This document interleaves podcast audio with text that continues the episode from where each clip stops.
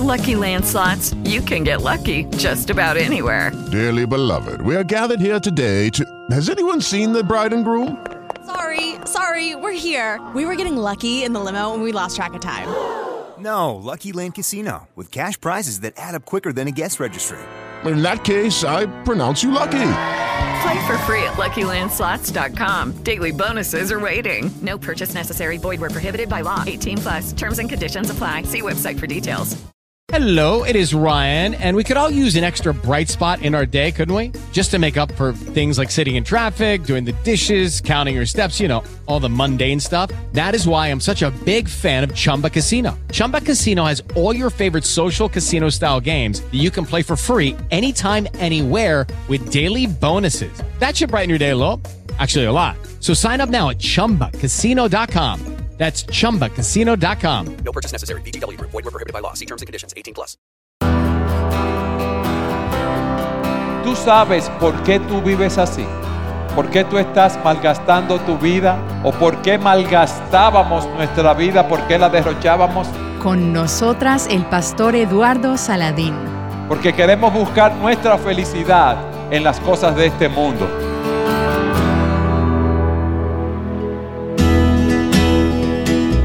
Estás escuchando Aviva Nuestros Corazones con Patricia de Saladín.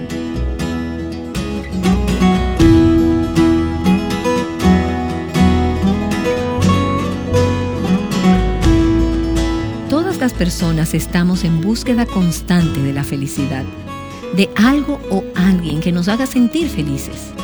Y muy a menudo buscamos esto en países lejanos. La esperanza de que, al menos por un momento, seremos felices nos impulsa.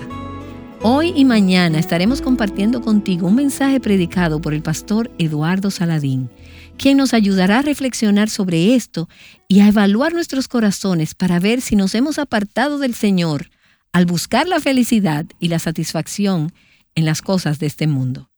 El pastor Eduardo es pastor en Santo Domingo, República Dominicana, en la Iglesia Bíblica Sola Gracia y conductor del programa llamado Entendiendo los Tiempos, que analiza las situaciones actuales desde una perspectiva bíblica. Aquí está él con la primera parte de su mensaje titulado Un Padre amoroso y perdonador. Quiero pedirles que abran sus Biblias en Lucas capítulo 15. Lucas capítulo 15 para que estudiemos la palabra de Dios en este día.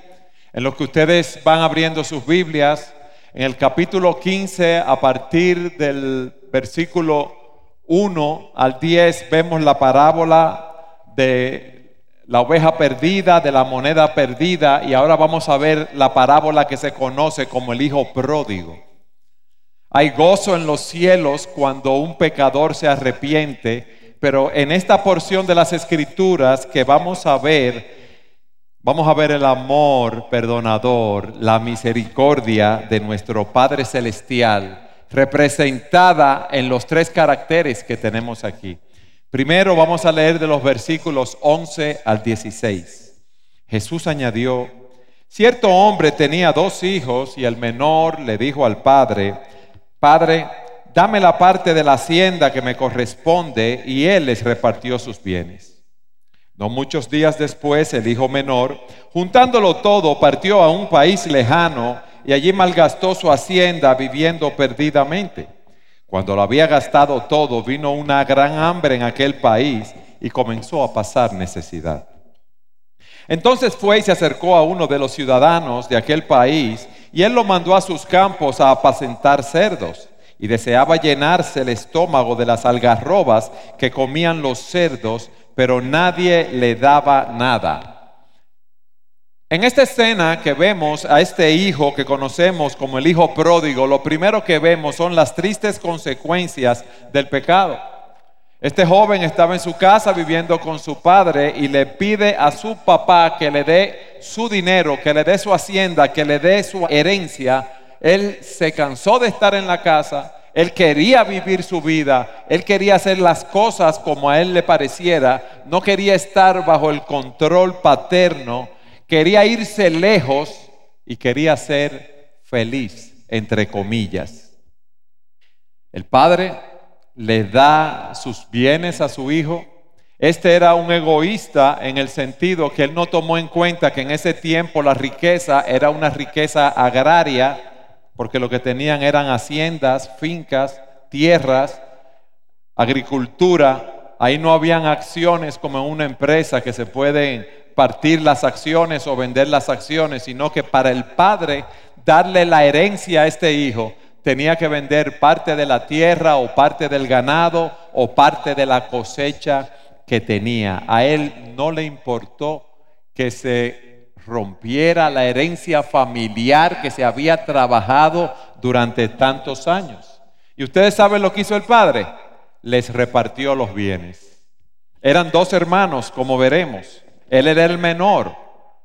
Si son dos hermanos, al mayor le tocaban dos terceras partes de la herencia por ser el primogénito y al menor una tercera parte. Y dice aquí la palabra que ese padre no peleó, no discutió con su hijo, sino que a ambos hijos les repartió los bienes. Y vemos también cómo ese joven se marcha a un país lejano y allí malgasta su hacienda, malgasta su herencia, viviendo perdidamente. Él quería irse fuera de la vista de sus padres, quería irse fuera de la vista de su hermano, de las personas del pueblo, para él vivir su vida. Y dice el texto que él se fue a un país lejano. Y usted dirá, ¿y eso qué tiene que ver conmigo? Tiene mucho que ver. ¿Ustedes saben por qué? ¿Ustedes saben dónde está un país lejano? no está a 10 mil kilómetros de distancia. Un país lejano está a un paso fuera de la voluntad de Dios. Quizás tú estás aquí hoy en la mañana y anoche estuviste en un país lejano. Tú puedes estar aquí en la iglesia y estar bien lejos de Dios. Tú puedes estar en tu casa y estar lejos de Dios. O en la universidad, o en el colegio, o en tu trabajo, y puedes estar en un país lejano. Y allí nos dice la palabra que malgastó su hacienda viviendo perdidamente. Ese malgastó fue que derrochó todo el dinero, lo derramó, lo distribuyó viviendo perdidamente. Se nos dice que ese derroche, ese impulso también incluía juntarse con prostitutas, como vemos en el versículo 30, y derrocha su fortuna. No digas tú, wow, qué bárbaro, porque ese ejemplo lo hemos visto en muchas personas. No digas qué egoísta era este hijo menor, porque nosotros somos así como ese hijo pródigo. Somos orgullosos, somos egoístas, somos tercos, no queremos tener comunión con nuestro Padre Celestial. Todos nos apartamos como ovejas, cada quien siguió por su propio camino. Todos nosotros cuando no teníamos a Cristo, hemos perdido nuestra fuerza, nuestro tiempo, nuestras facultades, gastándolos en nuestros propios placeres. Yo tengo una pregunta para ustedes ahora. ¿Usted sabe por qué ese hijo pródigo vivía así? ¿Tú sabes por qué tú vives así? ¿Por qué tú estás malgastando tu vida? ¿O por qué malgastábamos nuestra vida? ¿Por qué la derrochábamos? porque queremos buscar nuestra felicidad en las cosas de este mundo. Dios ha puesto eternidad en el corazón de cada uno de nosotros y nosotros tratamos de llenar ese vacío que tenemos con las cosas y los placeres de este mundo. Y no hay nada en este mundo que pueda llenar la eternidad de nuestros corazones, porque eso es algo infinito y eso solamente Dios lo puede llenar. Y los placeres del pecado, esa vida de beber alcohol, de esas malas noches, de esos placeres, entre comillas, son efímeros. Y ese tiempo pasó en la vida de él. La fiesta se terminó. El dinero se acabó. Y dice aquí la palabra que él empezó a pasar necesidad. Hubo una hambruna en la tierra. Cuando tú te alejas de Dios, cuando tú tratas de buscar tu propia felicidad en las cosas de este mundo, nunca la vas a encontrar. Tú siempre vas a estar vacío. Tú siempre vas a tener hambre. Al principio, para él debe haber sido un, deleite pensando que estaba en un país donde fluye leche y miel. disfrutando de los placeres del pecado, pero luego de un tiempo se dio cuenta que el dinero se acabó, la música dejó de sonar, las personas que eran sus amigos ya no están con él derrochando el dinero, ahora se aburren con él porque ya él no tiene nada que ofrecerle. ¿Tú sabes lo que hizo este hombre en su desesperación? Lo dice el versículo 15. Entonces fue y se acercó a uno de los ciudadanos de aquel país, y él lo mandó a sus campos a apacentar cerdos, y deseaba llenarse el estómago de las algarrobas que comían los cerdos. ¿Pero qué? Pero nadie le daba nada. Óigame bien, nadie le daba nada. El único trabajo que consiguió fue cuidar cerdos, que para los israelitas este era un trabajo impuro. Pero aquí terminó él. El pecado, mis amados, es duro. El pecado es inmisericordia. Y lo triste es que empezamos a probar el pecado, a probar el alcohol, a probar las drogas, a probar cosas ilícitas y cuando nos damos cuenta ya estamos allí muy atrapados. Allí no vamos a encontrar la felicidad. Él creía que él estaba llevándose el mundo por delante, pero él estaba sembrando para la carne y de la carne solo vamos a cosechar destrucción y muerte. Él pensaba que él iba a ser libre viviendo esa vida pero el pecado solo trae esclavitud. Promete éxito, pero lo que nos da es fracaso. Promete vida, pero la paga del pecado es muerte. Él pensó que él se hallaría a sí mismo y lo que consiguió fue perderse. Cuando dejamos a Dios fuera de nuestras vidas, fuera de la ecuación de nuestras vidas, la diversión se convierte en esclavitud. Y muchas veces Dios deja que nosotros toquemos fondo. Muchas veces Dios nos deja ahí en esa posilga con los cerdos malolientes, comiendo las algarrobas de los cerdos. Porque solamente cuando nosotros tocamos fondo, óigame bien, solamente cuando tocamos fondo es que pensamos en volver a la casa de nuestro Padre nuevamente. Y si tú estás hoy en esa situación, hay una sola solución para ti y es hacer lo que hizo este joven. Versículo 17. Él se arrepintió. Entonces dice de la palabra, volviendo en sí, dijo, ¿cuántos de los trabajadores de mi padre tienen pan de sobra, pero yo aquí perezco de hambre? Me levantaré, iré a mi padre y le diré, Padre, he pecado contra el cielo y ante ti. Ya no soy digno de ser llamado hijo tuyo. Hazme como uno de tus trabajadores. Lo primero, la primera etapa, el primer paso en el arrepentimiento, él volvió en sí, él recobró sus sentidos. Él se da cuenta que aún los jornaleros, los trabajadores a los cuales se le pagaba diariamente en casa de su padre, cobraban su dinero diariamente, pero no solamente eso, sino que allí había abundancia de pan. Él recobró el sentido. Él se dio cuenta que la vida que estaba viviendo, esa vida de pecado, es una vida de locura espiritual temporal. Cuando tú te apartas de Dios, tú estás cometiendo una locura porque te estás apartando de aquellas cosas que son buenas para seguir las cosas que van a acabar con tu vida.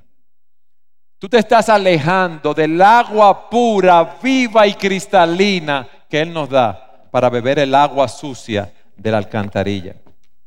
Aquí no nos dice el tiempo que él le tomó llegar a esa conclusión. No sabemos el tiempo que estuvo alimentando los cerdos, pero llegó un momento que él dijo, espérate, ¿qué yo estoy haciendo aquí? ¿Qué es la vida que yo estoy llevando? ¿Hacia dónde voy yo? Por lo tanto, cuando volvió en sí, decidió volver a la casa de su padre. Me levantaré e iré a la casa de mi padre. Hubo un arrepentimiento. Él iba caminando por una ruta. Se da cuenta que eso lo va a llevar camino a una perdición y que él no puede hacer nada. Y da la media vuelta. Eso es el arrepentimiento. Volverse de una vida llena de ídolos para volverse hacia Dios. Mientras tú te creas que tú te vas a llevar el mundo por delante. Mientras tú te creas que vas a vivir una vida de pecado y de placer de espaldas a Dios y que vas a estar bien, no vas a volver en sí. Dios muchas veces tiene que humillarse. Fíjense que dice el texto que Él volvió en sí. Él no dijo, pero yo me, eh, me metí en este hoyo, en este problema, yo voy a salir de aquí con mi propio esfuerzo. Yo no voy a ir a la casa de mi padre para que no me vean en esta condición, porque es una situación vergonzosa, maloliente, con la ropa toda raída. Yo voy a esperar conseguir un buen trabajo cuando yo pueda bañarme, cuando yo tenga nueva ropa, porque yo tengo demasiada dignidad para que me vean en esta situación. Y no voy a ir hasta que no esté bien. Pero el Evangelio son las buenas nuevas de salvación. El Evangelio nos lleva al final de nosotros mismos, de nuestros recursos, de nuestros esquemas, de nuestros estilos de vida, al final de todo lo que nosotros confiamos para que veamos nuestra podedumbre, para que veamos nuestra situación, nuestra condición y de allí solamente podemos mirar a Dios y su gracia y acudir a Él clamando misericordia. No podemos querer venir ante Dios para mostrarle nuestras buenas obras porque no están allí. No podemos venir a Dios para decirle lo bien que lo hemos hecho sin Él, porque eso es imposible. No podemos sobre el hedor de los cerdos ponernos el perfume de las buenas obras y esperar que Dios se dé cuenta de lo mal, que no leemos mal. No podemos enviar un amigo, no podemos enviar un regalo para agradar a Dios. Y este hombre vuelve en sí en medio de esa situación y decide ir a la casa de su padre. Pero fíjense lo que dice la palabra. Y decirle a su padre que, mis hermanos, he pecado contra el cielo y ante ti. Él no va a ir al padre poniéndole excusas, diciéndole, mira papá, yo me fui de la casa porque mi hermano me hostigaba. Mira, papá, yo me fui de la casa porque tú tenías preferencia con mi hermano mayor. Es más, papá, cuando yo te pedí la herencia, yo era demasiado joven y tú no debiste haberme dado todo ese dinero porque yo no sabía cómo lo iba a administrar. Él no dijo absolutamente nada. Padre, he pecado contra el cielo y contra ti. Y fue humilde. Él pensaba decirle, y no soy digno de ser llamado tu hijo, hazme como uno de tus trabajadores. Él no estaba pensando en negociar, sino ir y confesar su pecado, porque él estaba arrepentido. Quizás tú estás aquí en esa situación en este día. Sabes que lo has hecho mal.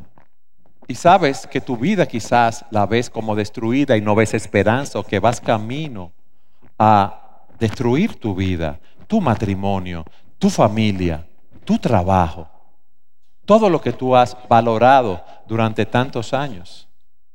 Todo eso lo sintió este joven, pero él no se quedó sentado. Él tuvo todos estos pensamientos que nosotros podemos tener, pero dice la palabra de Dios que levantándose fue a la casa de su padre. Cuando él tuvo que resolver, él resolvió. Y tú quizás estás aquí con muchas cosas que resolver y sabes que la tienes que resolver con tu esposa, con tus hijos, con tu esposo, en el trabajo, en diferentes esferas y no las has resuelto. Pero él levantándose fue a la casa de su padre. Él no dejó que la hierba, que el pasto creciera bajo sus pies.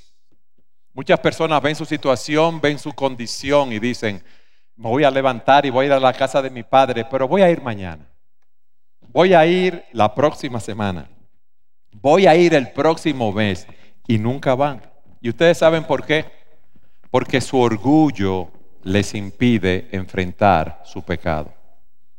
Su orgullo les impide decir, he pecado contra ti, perdóname, yo he hecho lo malo. Su orgullo le impide hacerlo. Temen también a las consecuencias. Pero él se levantó y fue a la casa de su padre. Él estaba en un país lejano y un país lejano es un paso, un solo paso, fuera de la voluntad de Dios. Yo te digo a ti hoy, ¿qué tan difícil, te pregunto, es regresar de un país lejano?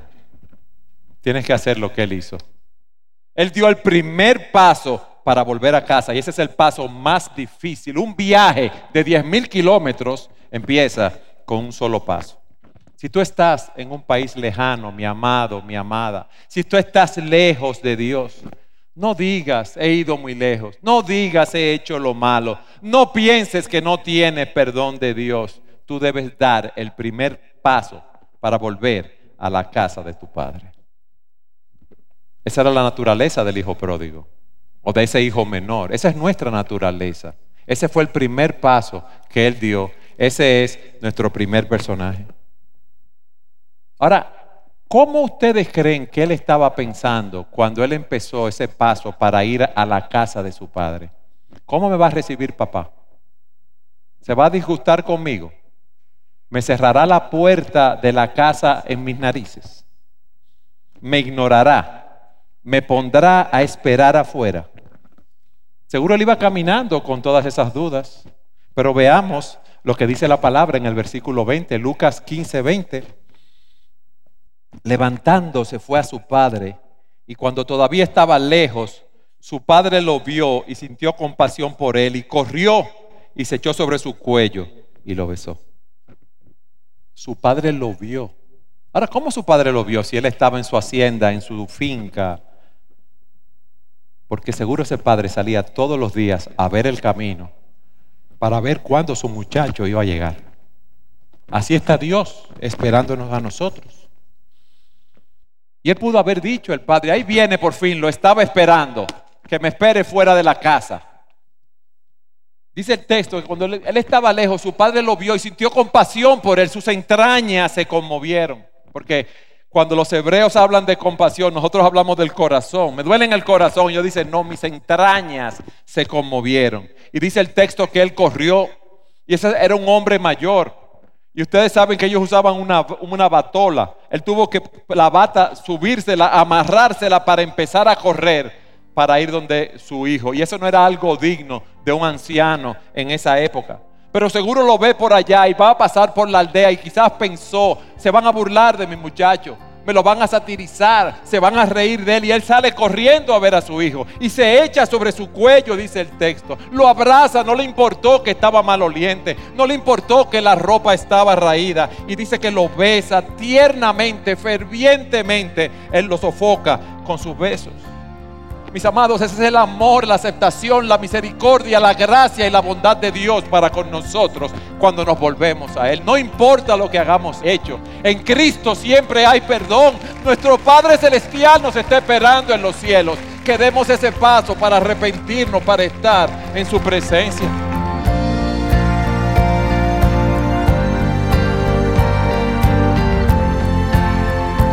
Has estado escuchando al pastor Eduardo Saladín. Esta es la primera parte de su mensaje titulado Un Padre amoroso y perdonador. Mañana escucharás la continuación. Si nos escuchas hoy y no has conocido verdaderamente a Dios, quiero tomar un momento para animarte a dar el paso hoy. Ven a Él, allí donde estás, así como estás. Míralo a Él y cree en el sacrificio de Jesucristo en tu lugar. Solo a través de Él encontrarás perdón para tus pecados y disfrutarás de la verdadera felicidad. Y si eres de las que has venido ante tu Padre Celestial con excusas y explicaciones, búscalo hoy, deja tu orgullo a un lado y ven a Él en rendición porque Él es un Padre amoroso y perdonador. Sí, Él disciplina a sus hijos, pero en búsqueda de una relación que es la que nos hace vivir en verdadera plenitud. Oh Padre bueno, gracias, gracias por tu amor y por tu perdón. Gracias por ser un Padre amoroso y perdonador. Te alabamos por tu bondad, te damos gracias por recibirnos con los brazos abiertos, aun cuando nos vamos a países lejanos, porque entregaste a tu Hijo Jesús en nuestro lugar. Él pagó el precio de nuestros pecados para que nosotras pudiéramos hoy ser adoptadas en tu familia. Abre nuestros ojos y nuestros oídos a las maravillas de tu ley, para que podamos conocer tu gran amor en Cristo. Bendice a cada oyente en este día y aplica tu palabra con poder a nuestros corazones. Oramos en el nombre de Jesús. Amén. Siendo yo un gran pecador, extraviado en el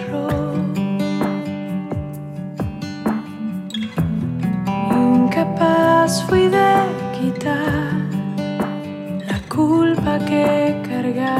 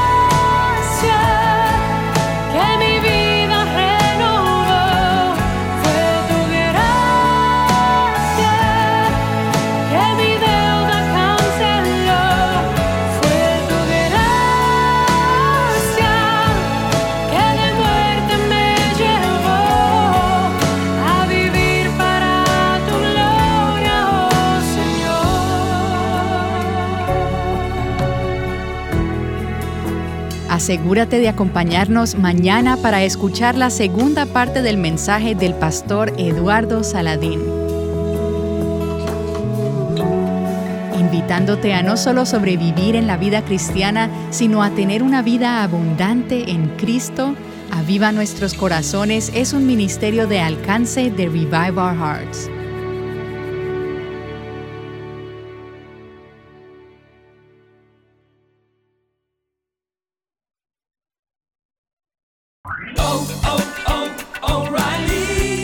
¿Necesitas ayuda? En O'Reilly Auto Parts te ayudamos. ¿Necesitas algún consejo? Te aconsejamos. Nuestros profesionales en autopartes están siempre disponibles para ayudarte a encontrar lo que necesites. Excelente servicio al cliente es solo una de las ventajas que ofrece O'Reilly Auto Parts. Los profesionales en autopartes. oh, oh, O'Reilly Auto Parts.